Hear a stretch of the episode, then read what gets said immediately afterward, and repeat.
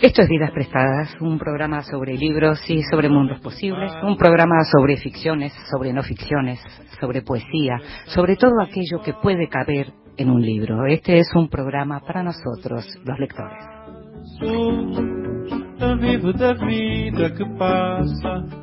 Y a los lectores nos gusta que nos lean en voz alta y entonces por eso le pedimos a aquellos grandes lectores que también comparten esta pasión que nos lean en voz alta. Y esta vez se lo pedimos al dramaturgo Mariano Tenconi Blanco.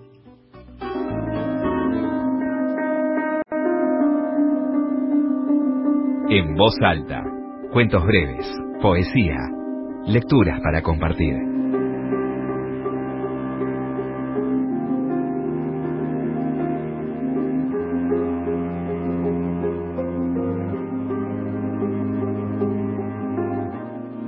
Nunca se sanó. No sanó mi compañera Quillille, Lucía Suárez. Ya no sanó. Su hombre a los quince de mi edad, mi mujer a los trece. No miró a otros. No tuvo hijos y lloró escondida. Tuvo conocimiento de las cosas. Supo de la vida humana. No sanó. Fue hija de Tobas y Matacos, mi compañera. Linda fue. Mi patrón la mandó a Salta a curar.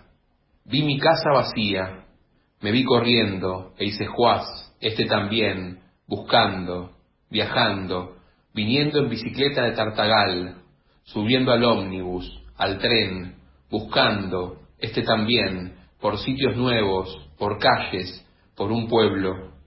Salta era aquel pueblo, esas calles, aquel sitio. No se curó, uno dijo, es esto, otro, es aquello, la han operado, la han tocado, es esto, aquello. Todo vendí por fin viajando, curándola, esa bicicleta, esa olla, las zapatillas, la manta, y han traído a mi mujer de vuelta para morir. Entonces caminó, engordó, se rió, pero tenía que morir. En el suelo dormimos, sobre papel, Rompí mi ropa para secar aquello que corría, aquel mal olor, y después papeles, y después nada. Descalzo me vi, desnudo en mi trabajo, sin pan. Grité al Señor, si levanté un pecado contra vos, hacémelo saber, y si no, ¿qué es esto? Clamé al último, no hubo contestación. Dice y se juaz, dormido, sin cuidarla, en las noches me he visto, sin cuidarla, cansado. Una noche e hice juaz, e hice juaz. No me moví, e hice juaz. Del suelo me alcé. Murió entonces. Ha muerto. Murió. Entonces, mi mujer. Bueno, yo soy Mariano Tenconi Blanco y esto fue un fragmento de la novela Eise Juaz de Sara Gallardo. Lean a Sara Gallardo. Gracias, Mariano Tenconi.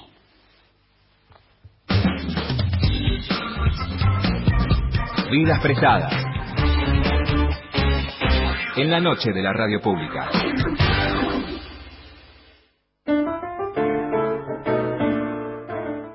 Y estamos en Vidas Prestadas y sabes que hay una columna vertebral en este programa y es la entrevista, una entrevista que hacemos grabada en este momento. El programa lo estamos haciendo en vivo durante todo este año, desde el inicio de la pandemia. Estamos en el estudio mayor de Radio Nacional. Y te decía que esta entrevista la hicimos esta semana y es una entrevista que teníamos muchas ganas de hacer con Jorge Carrión, escritor y periodista español, autor de algunos de los artículos y libros más lúcidos sobre la cultura contemporánea en nuestra lengua.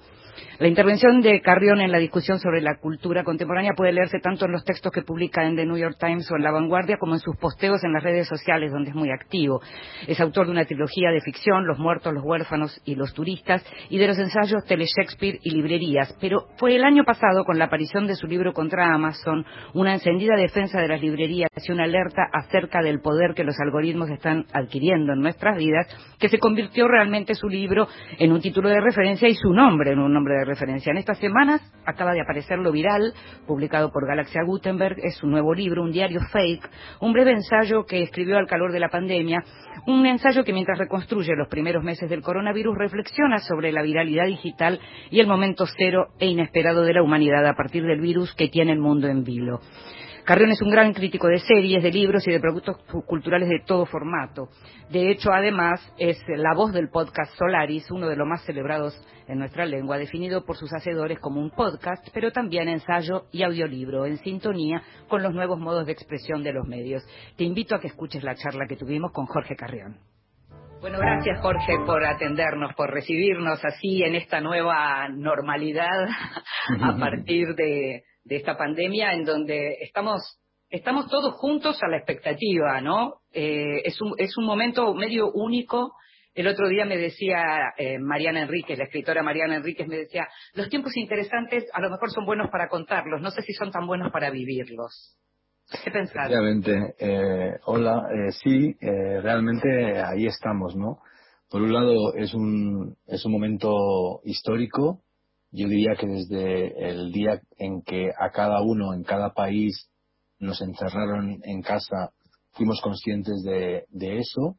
Eh, también enseguida fuimos conscientes del interés y de la intensidad. De hecho, casualmente, eh, en marzo, cuando recién se había cerrado eh, Italia y España, pude conversar en un evento con Alessandro Barico, y hablábamos justamente de eso, ¿no? De que eran tiempos fascinantes en que cada momento eh, contaba y, descubrías pues alguna faceta o algún dato eh, interesantísimo, ¿no? Por ejemplo, pienso ahora en la antropausa, ¿no? Lo que se llama la antropausa, que es este momento de congelación de la presencia humana en la, en la realidad, de modo que los animales están como recuperando espacios, pero a la vez, evidentemente, pues hay una angustia, hay un miedo, el miedo al futuro, el miedo al dinero, el miedo a la crisis, el miedo a la enfermedad, que están ahí y eso pues evidentemente enfría, eh, digamos, el calor de, ese interés y de esa fascinación. Sí, al mismo tiempo leía el otro día, todavía el libro no está traducido al español, pero y, ya yendo a la cuestión del diario como género, eh, leía ese el, libro, el nuevo libro de Sadie Smith que tiene que ver con, con la pandemia, que son en realidad seis textos, pero pero en donde está su propia experiencia con la pandemia y en donde está también la diferencia entre aquellos que están completamente solos y aquellos que están solos, pero no tan solos, están eh, acompañados, digamos, no es lo mismo estar cuatro personas en una casa que estar una persona sola todo el día. Empieza como a, verse, digamos, aparece una fotografía social que también es diferente, y vos mencionás en tu libro, lo viral, mencionás también la diferencia entre los que salen y los que no salen, los que tienen perro y los que no tienen perro. Empieza a ver como nuevas clases, ¿no? Efectivamente, yo diría que desde el primer momento eh, se empezaron a generar nuevos tipos de ciudadanía, nuevos tipos de estar en el mundo sobre los que no habíamos, eh, digamos, reflexionado porque no, no, nos parecía que fuera posible, ¿no? Había mucha gente pues que no tenía horno o no tenía cafetera en casa porque todos los días de su vida tomaba el café en un bar y comía y comía fuera, ¿no? Gente que vivía en, casas sin luz natural o sin espacio porque viajaba ah, muy a menudo y vivía en hoteles, ¿no? Y de pronto, pues han tenido que, recuperar eh, según qué hábitos que pensaban que, serían ajenos. En el libro, en efecto, hablo de, esos días en que en España se empezó a permitir a que la gente con perro pudiera salir, porque yo desde la ventana de mi casa los observaba y vi cómo al principio eh, se comportaban de un modo, digamos, normal, eh, razonable, pero con el tiempo, con las semanas, empezaban a escuchar música, empezaban a hablar por teléfono, eh, están distraídos, cuando yo, al ir al supermercado o a tirar la basura, estaba ávido de, mirar, de, escuchar y sobre todo de respirar, ¿no? De respirar el aire, el aire fresco. Yo pensaba que, que en realidad se están generando otros tipos de ciudadanía, ¿no? Porque ahora Evidentemente en España eh, somos dos tipos de ciudadanos, los que tenemos trabajo y los que no. Los que no tienen trabajo están divididos entre los que tienen, están en ERTE, eh, con, ¿no? A, menudo a la espera de un, de un sueldo que no llega los que están con desempleo, eh, los que están con desempleo están divididos entre los que están con desempleo y con una cuota eh, mensual y los que ya la han agotado. Yo diría que, en efecto, lo que está ocurriendo es una máquina de generar formas distintas de, de estar en el mundo y muchas, muchas de las cuales, aunque ya existieran, no existían con las dimensiones y los matices que tienen ahora. Sí, tenemos como una oportunidad de, mirar cosas que no teníamos precisamente por ese estar en pausa, tal vez. Que ese estar en pausa también un poquito falso, porque algunos trabajamos más que nunca, por ejemplo, pero, pero no deja de ser como un momento diferente a lo que era la tradicional normalidad, eso es así. Eso sin duda. Y de hecho, la palabra más eh, utilizada es justamente eh, normalidad, con todo tipo de adjetivos y de y de particularidades cuando lo que tenemos que asumir justamente es la excepcionalidad, ¿no? Y todos queremos volver a un lugar que ya no existe. Eh, ese, ese país, esa región, esa dimensión ha, ha desaparecido y tenemos que empezar a acostumbrarnos a, a otro, otro, otra. Yo en el libro digo que hemos pasado de la, de la ciencia ficción como nuevo realismo. Te iba a preguntar exactamente eso, exacto. Porque, no sé, hace unos, unos, años era mucho más útil para entender el presente ver un capítulo de Black Mirror que leer una novela realista, ¿no? Y ahora, aquí claramente, eh, en España, estamos en la nueva normalidad, como digo en el libro, como una especie de, subgénero de terror, porque aunque creamos que todo más o menos sigue igual, las mascarillas, la distancia, los brotes, las alarmas, eh, el, pánico a que nos encierren de nuevo, todo eso es realmente terrorífico, ¿no? Es una especie como de terror de baja intensidad que lentamente estamos asumiendo. Sí, también lo que es curioso es que mientras hasta que llegó la pandemia empezábamos a dejar de mirarnos porque estábamos todo el tiempo pendientes de las pantallas, ahora que nos volvemos a mirar solo nos vemos los ojos, ¿no? Y es muy curioso cómo de pronto a veces uno va por la calle y o bien cree reconocer a alguien que finalmente no es, o bien no reconoce a alguien muy cercano, porque efectivamente no lo reconoce. Así que eso también forma parte de su subgénero del terror. Totalmente, la máscara es una es una forma de la, de la pantalla, ¿no? Es una forma del, del ocultamiento y yo diría que justamente tenemos que acostumbrarnos entre tantas otras cosas a esa perpetua idea de, carnaval, ¿no? O de, o de máscara eh, cotidiana que tiene que ver incluso con los miembros de tu propia familia, ¿no? Yo los primeros días que vi a mis hijos de cuatro y seis años con la, con la máscara puesta, eh, creí verlos de otro modo, ¿no? Como descubrir algo que no había descubierto eh, en ellos. Yo creo que a todos nos está transformando lentamente esta, esta pandemia global. Sí, y me, me, pasa, entiendo perfectamente lo que decís, porque la sensación a veces de estar con alguien con quien estás mucho, tu pareja, tus hijos, y de pronto estar conversando ambos en la calle, con las máscaras, es efectivamente un capítulo de Black Mirror o, o y superadísimo, ¿no? en efecto, además que la, la máscara, la mascarilla, eh, el cubrebocas, el barbijo, como quieramos llamarlo, eh, también enmascara la voz, ¿no? Y todos estamos ahora descubriendo cómo poder comunicarnos, cómo poder hablar eh, por teléfono o en persona a través de esa pantalla de, de, de tela, ¿no? Yo creo que, que todo, todo tiene que ver ahora con una cierta distancia. Eh, digamos, el teletrabajo con la distancia mm, que, que, bueno, intenta como domesticar la, la pantalla. Los saludos, pues con el codo o con el movimiento de cabeza. Eh, la voz también tiene la distancia de la, de la máscara. Todo se está eh, enfriando, congelando, distanciando y, y yo creo que eso es posible que haya llegado para quedarse. Sí, porque lo que va a llegar también es lo que tiene que ver con la desconfianza y algo de lo que hablas mucho en este libro, le digo a los oyentes que estamos hablando con Jorge Carrión de su libro Lo Viral, que es una especie de diario fake, decís vos en un momento, es un diario que en realidad fue escrito entre marzo y mayo, pero que recupera artículos, textos, pensamientos tuyos de antes y que juega con el tiempo para atrás y para adelante, para de algún modo hablar de esta realidad, de esta nueva normalidad que llegó para quedarse, como estás mencionando, en donde cambia nuestro modo de mirar, nuestro modo de escuchar, nuestro modo de producir arte. Cambia el modo en que estamos produciendo arte.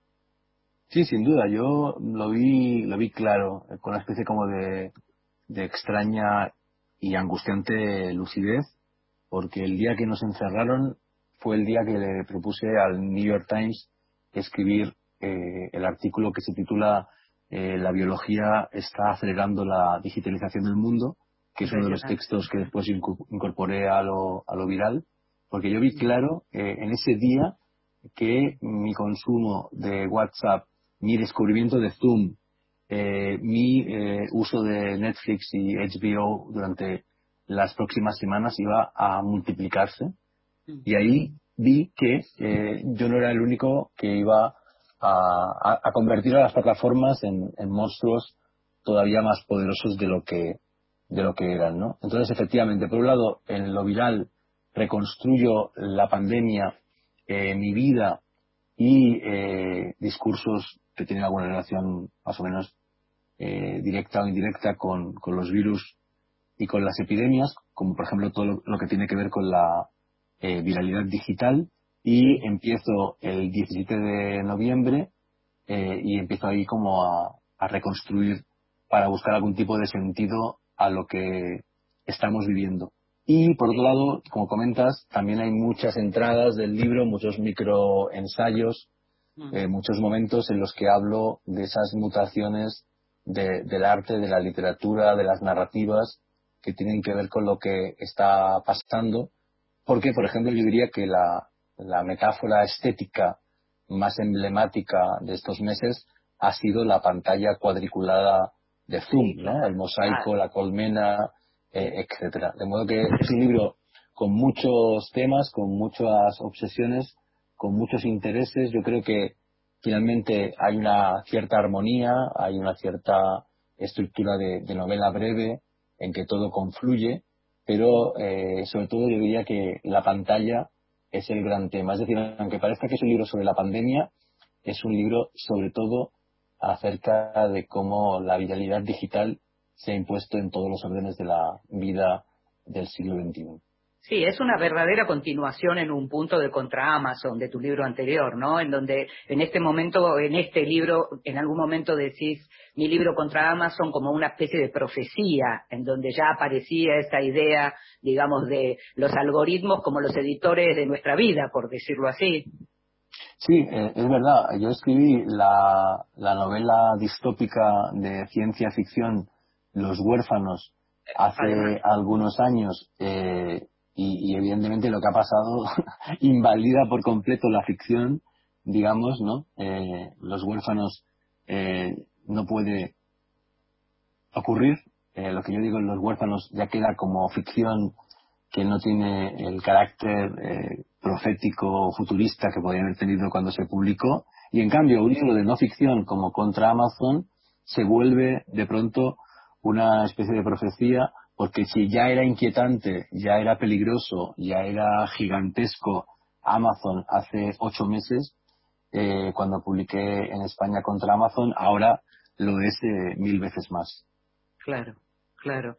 Porque al mismo tiempo que estamos hablando de, este libro tuyo como profecía, algo que a mí me interesa mucho que señalás en lo viral, tiene que ver con esta, con la cantidad de, de libros que enumerás y que en su momento pasaron más bien desapercibidos, y libros que a lo mejor de no haber pasado desapercibidos y de haber sido leídos como corresponde, eran alertas para todo lo que vino después. ¿No? Y decís en un momento que, me temo que la época de los libros capaces de cambiar el mundo ha quedado atrás.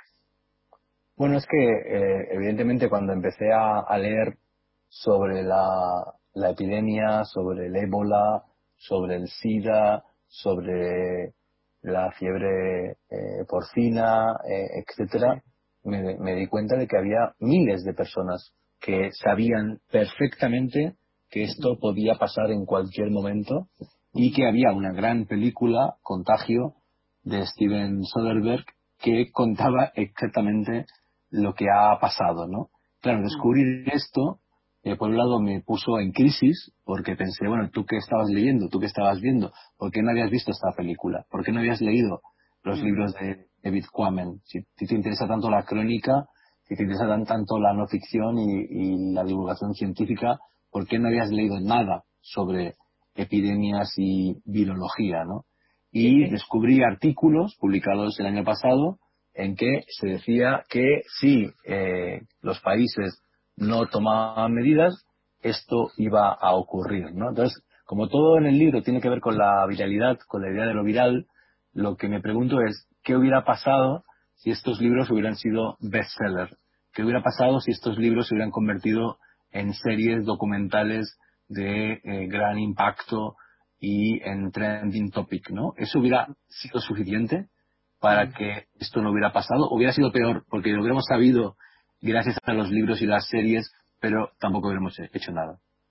Ahora, ¿vos pensás que realmente si el algoritmo o el reino del algoritmo se termina perfeccionando, efectivamente se va a saber cuándo un libro puede llegar a ser bestseller?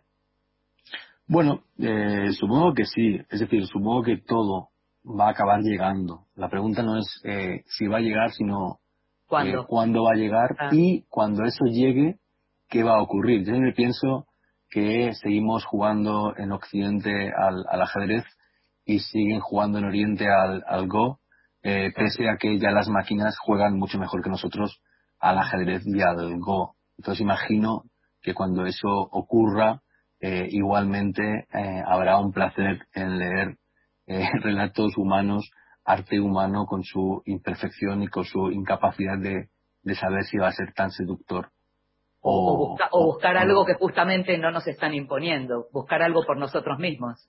Sí, es que ahora mismo lo que está ocurriendo con los algoritmos, eh, ojalá esto se, se, reverte, revierta y, cambie, es que se está aplanando, ¿no? Eh, dado que Netflix, sobre todo, eh, pero también Amazon Prime Video y otras plataformas, están apostando por aquello que el algoritmo dice que es exitoso, eh, cada vez la calidad es peor, cada vez es todo más mainstream, menos sorprendente y menos interesante. De modo que yo imagino que los propios algoritmos se van a dar cuenta de esto y en algún momento van a aprender a incorporar, eh, digamos, el riesgo, ¿no? La aventura como parte de, de la apuesta y del, y del proyecto. Te invito a que escuchemos música un ratito y enseguida volvemos para hablar de los objetos culturales vagamente identificados.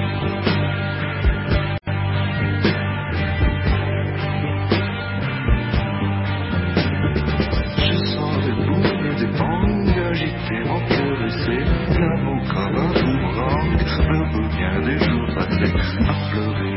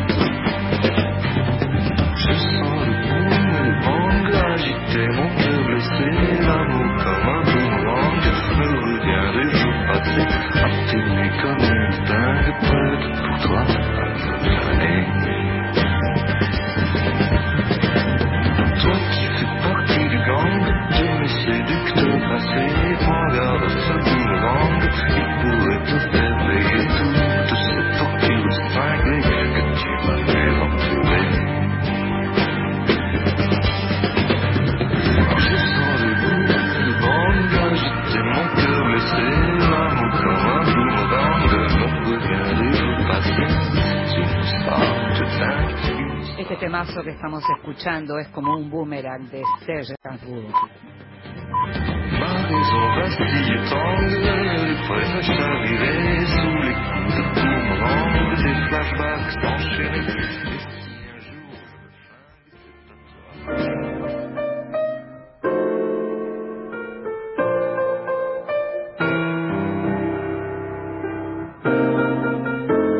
El extranjero, libros de los que se habla en el mundo.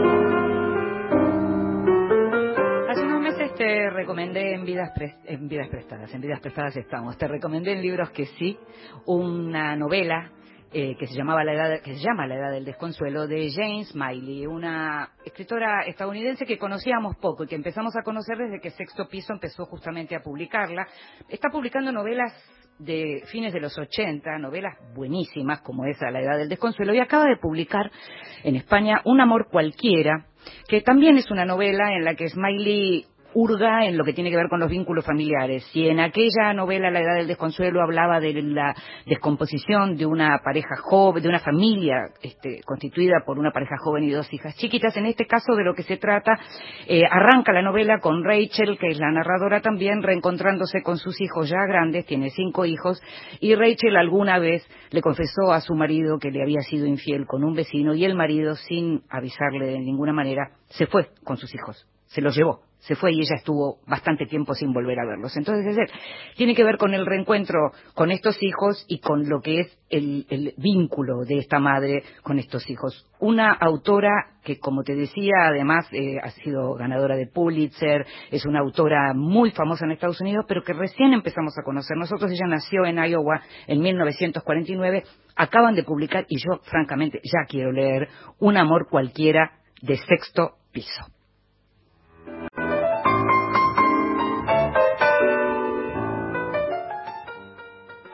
Vamos a dedicarle el programa a Enrique Santos Discépolo y para eso vamos a entrevistar a Sergio Pujol. Historias de nuestra historia. Felipe Piña. Fue un tipo muy avanzado, muy original, que algo que poca gente sabe es que en realidad le daba casi más importancia a la música que a la letra. Lunes, desde las 23. Decía que primero le llegaba la melodía y que luego pensaba, inventaba una letra para la música. Un dato curioso, sin duda, porque en realidad a Discépolo lo recordamos principalmente por sus letras. Por Nacional, la radio pública.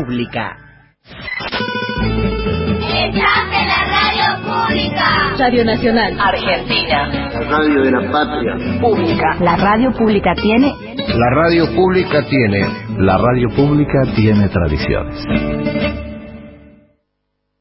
Ahora, Nacional. En todo el país. Una de la madrugada, dos minutos.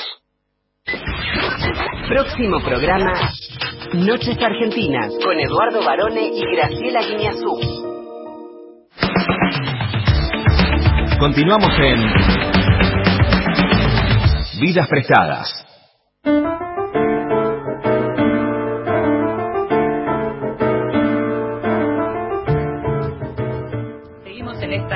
En esta interesante charla con Jorge Carrión, autor de Lo Viral, un libro de Galaxia Gutenberg. En la página 41, Jorge, definís lo que llamás objetos culturales vagamente identificados. Decís vídeos, postfotos, bots, stories, apps, experiencias inmersivas, memes, listas de reproducción, perfiles, hilos o canales producidos por youtubers, instagramers, twitteros, storytellers, diseñadores gráficos, artistas del remix o creadores digitales que han generado sus propios ecosistemas y sus propias mitologías. Esto es cultura. Sin duda, eh, sin duda. De hecho, yo diría que en lo viral, eh, de algún modo, hay, entre otras cosas, eh, una despedida mía de las series de televisión, ¿no? Hace 15 años, hace 15 años empecé a ver series de un modo sistemático. Hace 10 publiqué Tele Shakespeare, que es un ensayo sobre series que aquí en Argentina publicó Interzona y que sé que se, que se sigue leyendo. Y yo pensaba eh, publicar una segunda parte que se llamaría Telefreud. Y de hecho, en el Malva, hace unos años, di una conferencia eh, que se llamó Telefreud, ¿no? Y yo tenía muchos apuntes para este libro sobre cómo las series nos permiten acceder, digamos, al subconsciente de la cultura y de la geopolítica contemporáneas. pero he ido perdiendo interés en ese proyecto porque he ido perdiendo interés en las, en las series y me he dado cuenta que en realidad ha sido en parte porque las series como obra de autor, como obra de showrunner, como proyecto personal eh, desafiante, ha ido retrocediendo y se ha impuesto la, la serie como expresión de, de algoritmos, ¿no? En Netflix cuando hablan de un proyecto, lo que, lo que te comunican es que los equipos humanos están acompañando a los algoritmos en sus objetivos y en sus metas. ¿no? Entonces, es como una nueva idea de la muerte del autor, ¿no? Efectivamente, de hecho hoy, hoy mismo ha habido una polémica aquí en España porque se ha destapado algo que ya sabíamos, que es que Netflix no quiere pagar eh, bien por los actores de doblaje y de pronto hay una serie de televisión, de animación, basada en novelas de la escritora Laura Gallego, que ella fue al casting de las voces con actores profesionales y ahora ha visto que de los que ella eligió solo ha quedado una y que las demás voces son actores y actrices que no tienen un currículum profesional porque evidentemente no quieren pagar los honorarios. Y eso se puede extender a todo lo que ocurre con las plataformas, que es que realmente no les interesa la excelencia, no les interesa la autoría, no les interesa eh, nada de lo que era eh, paradigmático del, del, siglo XX, ¿no? Y de lo que yo en lo viral llamo lo, lo clásico. En cualquier caso, hace ya... No, perdón, que estoy con lo de los objetos culturales que no quiero eh, perder. No, por supuesto, por supuesto. Eh, entonces, hace ya un tiempo que empecé a, a, a pensar y a escribir sobre las plataformas como macroestructuras que tenemos que entender para entender la cultura contemporánea y por tanto hice el tránsito de, de leer las, las series a leer las plataformas en las que las series se vuelven realidad. Y esto me llevó pues a Spotify y al mundo de la música y sobre todo de los podcasts, a YouTube, donde también hay series y hay otro tipo de productos quizá más interesantes que las series que tienen que ver con, con youtubers, que tienen que ver con web series, eh, etcétera, y fui viendo cómo en cada plataforma ha proliferado su propia producción cultural. Y ya el año pasado, no el anterior, propuse en el New York Times a hacer una lista de, en vez de los mejores libros del año o las mejores películas o series, de eh, los, mejores objetos culturales de Internet, eh, pero todavía no se atrevieron. Y sí, eh, en diciembre me, me, dejaron hacerla y realmente, claro, fue una pequeña eh, revolución dentro del ámbito del periodismo cultural, ¿no? Porque, en efecto, hay que considerar que todo eso es cultura y que la cultura no es lo que te han enseñado en el colegio o lo que a ti te gusta o lo que le gusta al redactor jefe de, de un diario, sino que la cultura es, bueno, hoy sobre todo eh, digital. De hecho, hoy el 90% de la cultura es digital porque todos los libros, la mayoría, eh, son también libro electrónico. De hecho, lo, lo viral tiene edición en papel, edición eh, en ebook y edición en audiolibro, audiolibro que, lo, que lo leí yo. ¿no? O sea, ya todo, y el audiolibro es digital el ebook es digital, o sea, un 66% de lo viral eh, es digital. ¿no? Y creo que tenemos que reconocer eso y intentar integrar toda esa otra producción dentro de nuestros discursos del periodismo cultural. Me pasan dos cosas. Por un lado, coincido absolutamente en aquello de mirar eh, más allá de la tradición, más allá de lo, de lo tradicionalmente pensado como periodismo cultural. Por otro lado, se hace como muy difícil imaginar de qué manera uno puede tener tiempo como para acceder absolutamente a todo eso cuando estamos hablando de un momento de precarización absoluta en donde en lugar de eh, profesionalizarnos más y llevar eso adelante, no queda más que trabajar, trabajar, trabajar y en los ratos libres de pronto leer para aquello con lo que trabajamos. No sé si se entiende lo que digo. Totalmente, totalmente. es complicado. Totalmente, totalmente. Tienes toda la razón, porque en efecto el periodismo cultural eh, eh, está en horas bajas y muy, muy precarizado. Y evidentemente, bueno, es lo que propuse la semana pasada en mi artículo en el Times, ¿no? Si las plataformas eh, empezaran a pagar, eh, todo cambiaría. Es decir, si hubiera el equivalente a la publicidad tradicional de las editoriales, de las productoras de cine, de, eh, ¿no? de, la, de la música, etcétera, ese tipo de apoyo de publicidad en las nuevas eh, expresiones del periodismo cultural que reseñan podcasts, que reseñan eh, series, que reseñan eh, vídeos de YouTube, evidentemente esto esto podría cambiar. A ver, hay algunos eh, ejemplos de, de, esperanza. No sé si conoces la revista We Present. La revista We Present es la revista muy chula, muy bonita, muy potente, eh, que hace WeTransfer. WeTransfer, ah, eh, la plataforma para enviar archivos, bueno, pues tiene una revista. Tú entras en WeTransfer y mientras se carga el archivo que quieres enviar, puedes leer una, una revista con muy buenos ilustradores, artistas, periodistas, etcétera. Yo creo que ahí habría un modelo y como no solo están las plataformas gigantescas que no están por la labor, también hay miles de pequeñas plataformas, ojalá se den cuenta de que hay un valor añadido, hay una apuesta de futuro en el apoyo a los creadores y a, y a la cultura, ¿no? Ojalá haya lo que tiene también, Jorge, es que el, problema son los modelos de negocios con esto. Es decir, aparecen. Vos mencionaste en un momento a Virilio, que me resulta interesantísimo para todo lo que estamos hablando por esta idea de que cada invento trae su propio accidente, ¿no? Y en ese sentido, me, parece que eh, hubo un momento en donde, por ejemplo, se, tal vez lo recuerdes, se señalaba la posibilidad de que un redactor cobrara por aquellas notas que efectivamente eh, se leen más en un medio y eso es muy de riesgo, muy de riesgo. Porque no estamos hablando de calidad y estamos hablando de pura viralidad. Efectivamente, es que ahí estamos en el gran debate de nuestra época. Eh, lo que yo en el libro eh, llamo el, conflicto entre lo clásico y, lo, viral, que se podría también eh, llamar el, conflicto entre la calidad y la cantidad, ¿no? Mm, y mm. ahí lo que hay que conseguir es un equilibrio. Es decir, no está mal, ni mucho menos, pensar en términos de viralidad. Creo que nuestra obligación como comunicadores, como periodistas, como escritores, como artistas, como diseñadores, es intentar hacer lo que dice eh, Barico en The Game, ¿no? Un, eh, un storytelling que sea capaz de surfear, de difundirse por, por la red.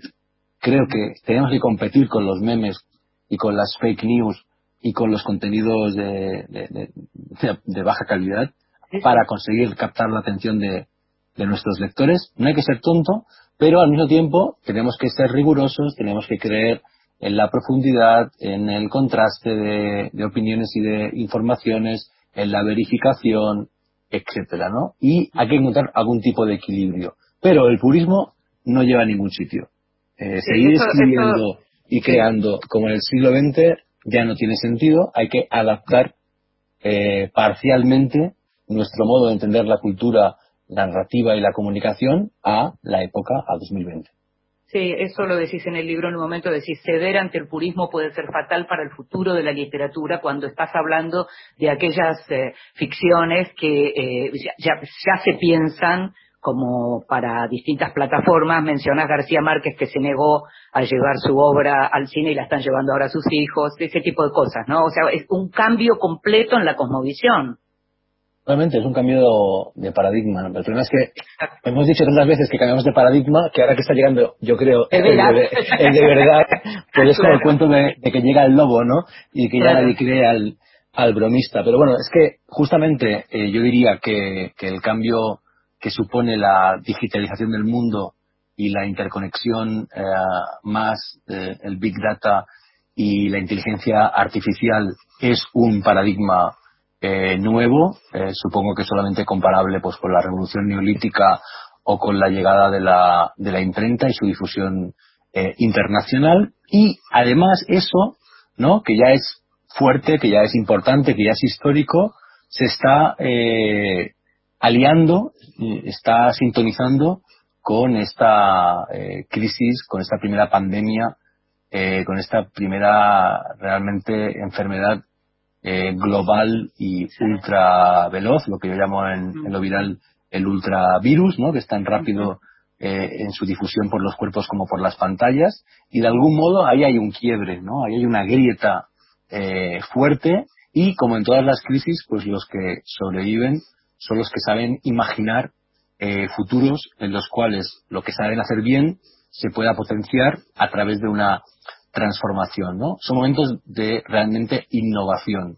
Y ahora esa carrera la está ganando Amazon, la está ganando Zoom, la están ganando ciertas plataformas y creo que debemos encontrar alternativas, imaginar eh, nuestras propias formas que, para bien o para mal, también pasan de algún modo por la tecnología. No podía ser que en 2020 hubiera tantas librerías en América Latina y en España que no tenían página web o que no podían vender por página web.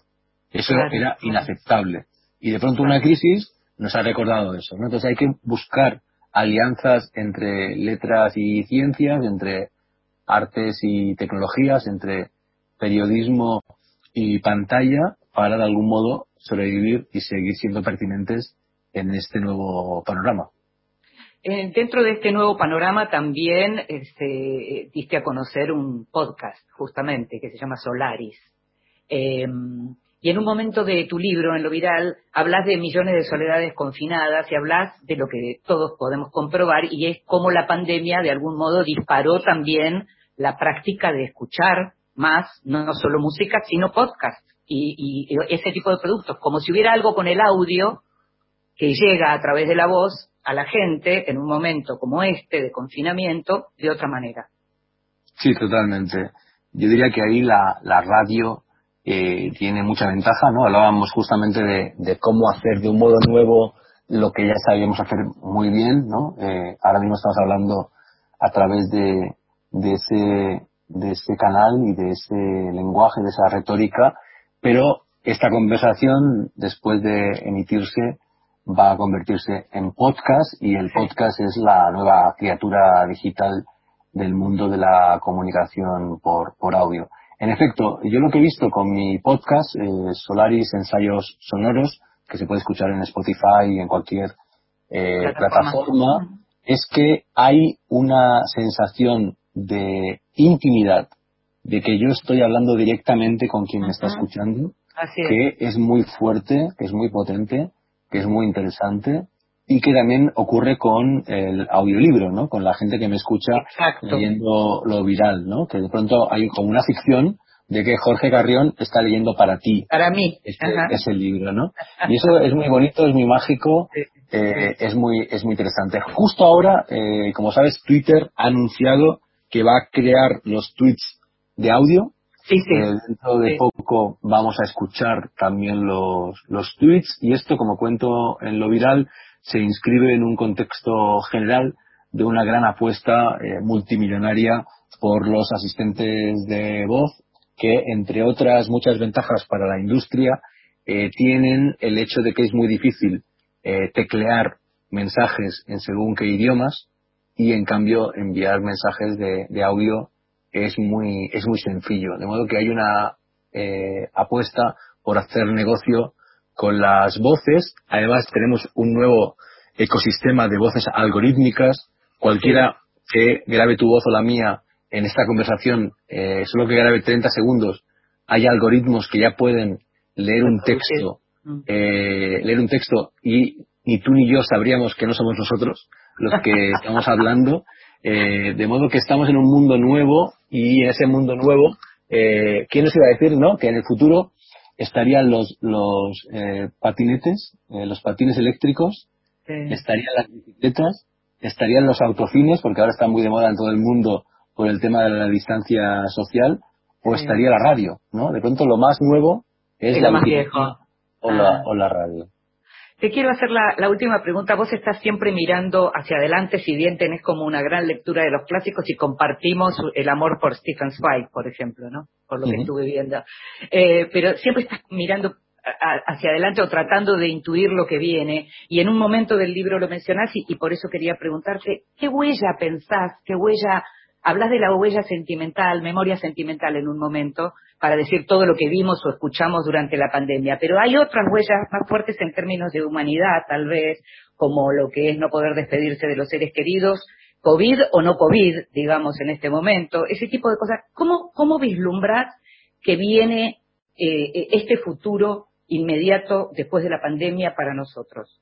Yo diría que lo que está ocurriendo en todos los países es eh, una especie como de triple movimiento, ¿no? Primero la emergencia sanitaria, después la emergencia funeraria y lo que viene es la emergencia psiquiátrica. Yo creo que el trauma va a ser eh, global y se va a encadenar y confundir con, bueno, pues con un auge muy probablemente del crimen, vinculado con un auge de la precariedad, de la pobreza. Eh, hoy publicaba la, la OMS que hay 800 millones de niños en todo el mundo que no se pueden lavar las manos en sus colegios. O sea que imaginemos, ¿no? Eh, cómo puedes evitar el contagio en esas en esas condiciones. Eh, y yo lo que he encontrado durante el confinamiento, eh, como decías tú, en clásicos como Stefan Zweig, como Montaigne, y en los diarios pues de Kafka, Virginia Woolf o, o Ricardo Piglia, ha sido un cierto alivio, un cierto consuelo en la biblioteca, en el papel. Es decir, sí que hemos consumido mucho Netflix, pero lo que queda eh, no creo que sean eh, ciertas series o ciertas películas, algunas sí, sino que quedan sobre todo experiencias que tienen que ver con lo táctil, con lo físico, con el libro o con el abrazo o con, o con el reencuentro físico con una librería, con un amigo, eh, etcétera. ¿no? Yo creo que lo que va a ocurrir en el futuro inmediato es que eh, justamente por esta necesidad de, de salud mental vamos a reivindicar y recuperar muchas pequeñas experiencias que tienen que ver con el cuerpo, con el contacto visual, con el contacto físico. Es decir, sí que en un futuro, yo creo que lejano, ya veremos si es de aquí a 30 años o a 20 o a 100, eh, se va a imponer la pantalla, muy probablemente, porque habrá experiencias inmersivas, realidad virtual, formas que ni siquiera podemos imaginar de leer. Perfumes, los perfumes que todavía faltan. Efectivamente, ¿no? El olor, el olor que. El olor, los, los chips, eh, eh, hacer implantes, etcétera. Eso va a llegar, pero mientras tanto yo creo que durante los próximos años va a haber una convivencia, un equilibrio entre lo físico y lo virtual y bueno, ojalá sea así. Gracias, Jorge. ¿eh? Muchísimas gracias. No, gracias a.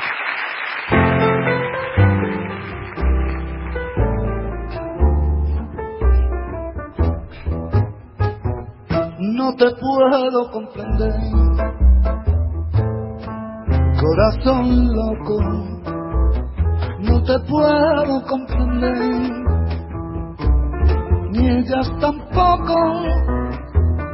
Yo no me puedo explicar cómo la puedes amar tan tranquilamente. Y yo no puedo comprender cómo se puede encarar la muere a la vez. Uy, no estás loco. Merezco una explicación porque es imposible seguir con la voz.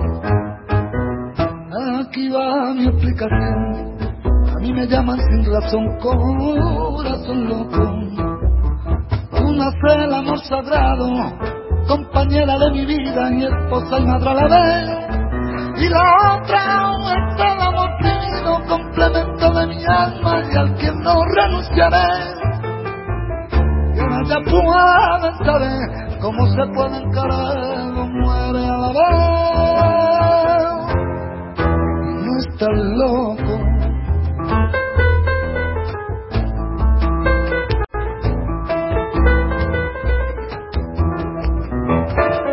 Corazón Loco por Bebo Valdés y Diego El Cigala.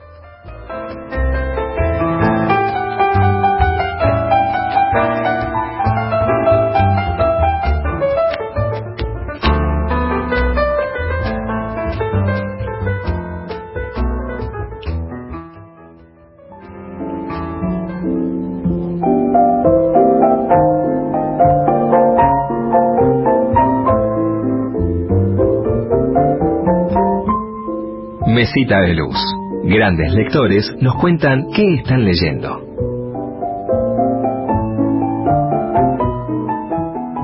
Soy Eugenia Sicabo, socióloga, periodista, conductora del programa de televisión Bibliómanos, y les voy a contar qué libros tengo en mi mesita de luz, que básicamente es lo único que tengo en mi mesita de luz. Tengo la última novela que leí, que se llama Amado Señor, de Pablo Cachajian, y esta es un hallazgo. La idea el disparador de la novela es un hombre que escribe cartas a Dios sin creer en Dios, con lo cual hay mucho humor filosófico y, aunque no lo explicita, en todo el libro da vueltas esa tesis genial de Feuerbach, según la cual no fue Dios quien creó al hombre a su imagen y semejanza, sino a la inversa. Es una novela distinta, inteligente, desopilante, que la leí en dos sentadas y me arrancó más de, una risa audible a mí me, parece una celebración de la literatura lo que hace Pablo Cachajian.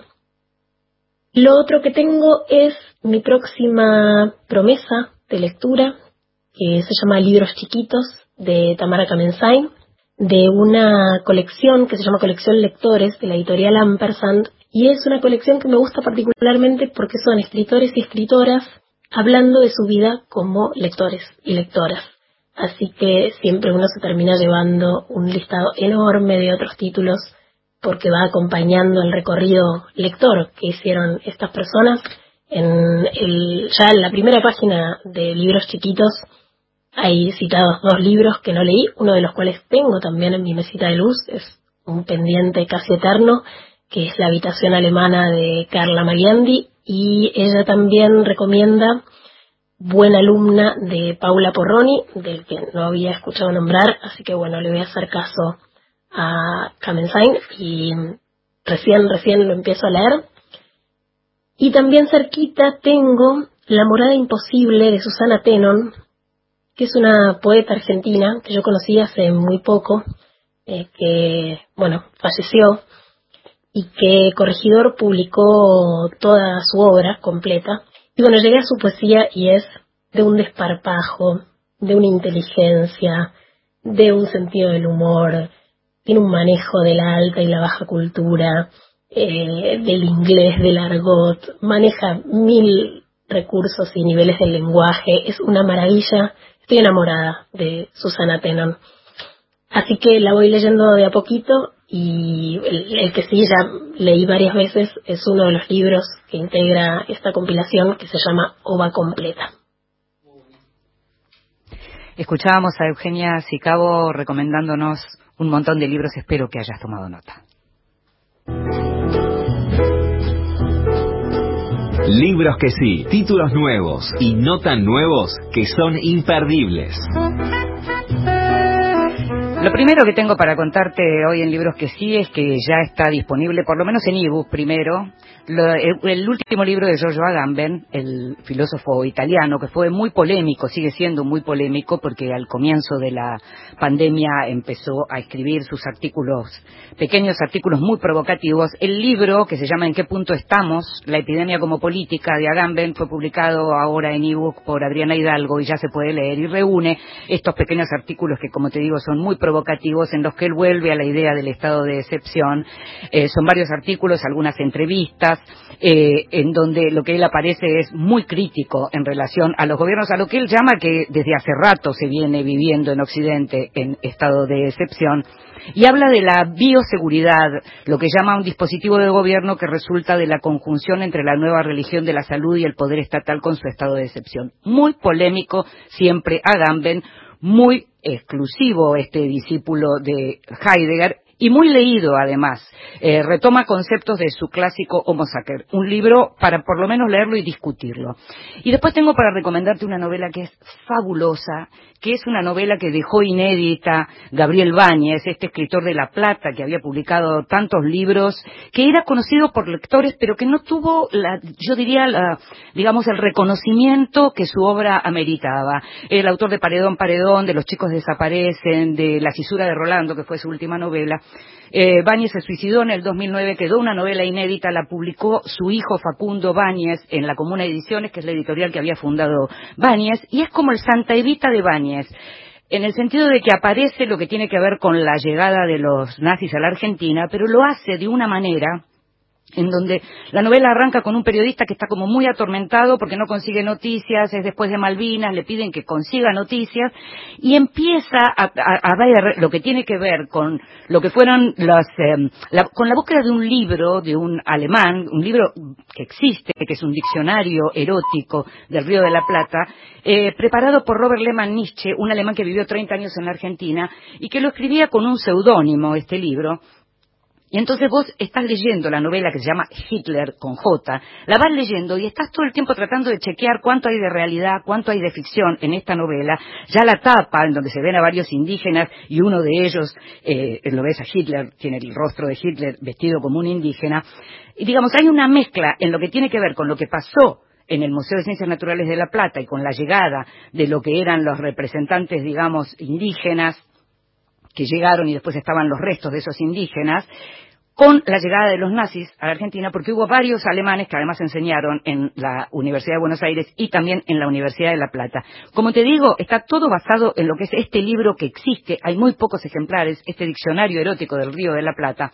Báñez tenía ese diccionario, sobre ese diccionario trabajó. Tiene cuestiones de un humor, de un refinamiento, tiene una prosa, el modo de escritura de Gabriel Báñez, ese reconocimiento que no tuvo en vida, ojalá lo tenga con esta novela. Una novela fabulosa que no se consigue en este momento en papel, pero ¿sabes qué? Se consigue en PDF y no estoy en este momento haciendo algo que está mal, porque la propia editorial dice que se lea en PDF. El homenaje es leerlo a Báñez. Lo que quiere la editorial es que a Báñez se lo lea. La novela se llama Hitler y si googleas la encontrás.